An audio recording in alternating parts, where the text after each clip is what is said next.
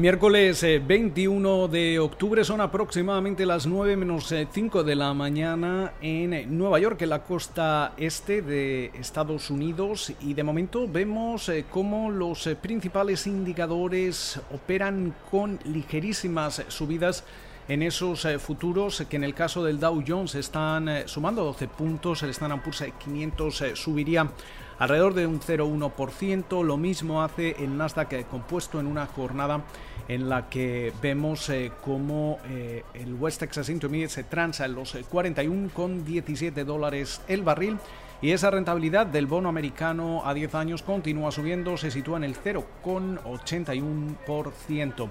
Acabamos de escuchar las declaraciones de la gobernadora de la Reserva Federal, El Brainerd, que asegura que en estos momentos es necesario ese estímulo fiscal por parte del Congreso dada la incertidumbre y el desigual o la desigual recuperación que enfrenta en estos momentos la, economía de Estados Unidos. Eh, pero ¿cómo están esas negociaciones? Básicamente parece que el secretario del Tesoro, Steven Mnuchin, y la presidenta de la Cámara de Representantes, Nancy Pelosi, han eh, logrado eh, acercar posiciones. parece que la Casa Blanca habría aumentado mínimamente su, oferta hasta los 1,88 billones eh, de dólares, eh, pero básicamente eh, Pelosi sigue presionando para que esa factura total sea de 2,2 billones. de todas formas, continúan las conversaciones y si se quisiera aprobar algún tipo de, paquete antes del próximo 3 de noviembre, cualquier tipo de conclusión debería producirse esta semana. De todas eh, formas, hay que destacar cómo en el Senado varios eh, senadores republicanos eh, no, no, se han mostrado muy favorables a, aprobar un, paquete de estas eh, características.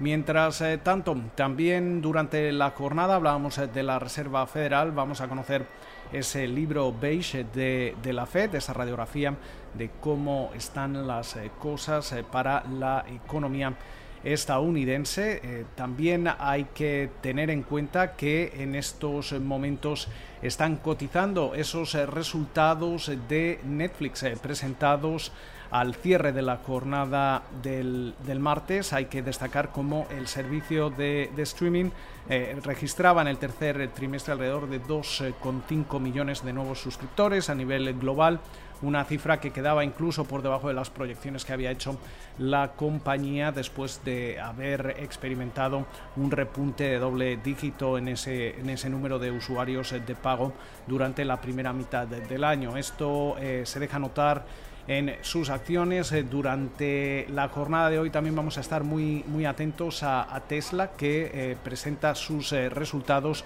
al cierre de la jornada de hoy. Presentaba también cuentas eh, durante eh, la, jornada del, martes al cierre, Snap, la matriz de Snapchat, que registraba eh, un, beneficio de un centavo de dólar frente a las proyecciones que indicaban una pérdida de 5 centavos de dólar. También hemos visto cómo Verizon antes del comienzo de la negociación de, hoy ha convencido, eh, superando las estimaciones en cerca de 3 centavos de dólar, con un beneficio por acción de 1,25 dólares eh, por título. Los ingresos eh, quedaban en línea con lo que, que, esperaba el consenso del mercado y la compañía de telecomunicaciones parece que aumentaba parte de esas eh, proyecciones de, beneficio para el conjunto del año. Eh, también es el momento de revisar cómo están las encuestas eh, en el caso de la media nacional que realiza Real Clear Politics.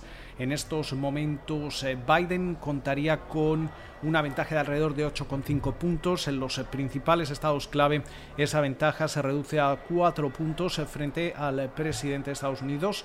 Donald Trump. Eh, por su parte, la plataforma 538 sigue dando, sigue dando al, demócrata a Joe Biden una ventaja de alrededor de 10 con 12 puntos.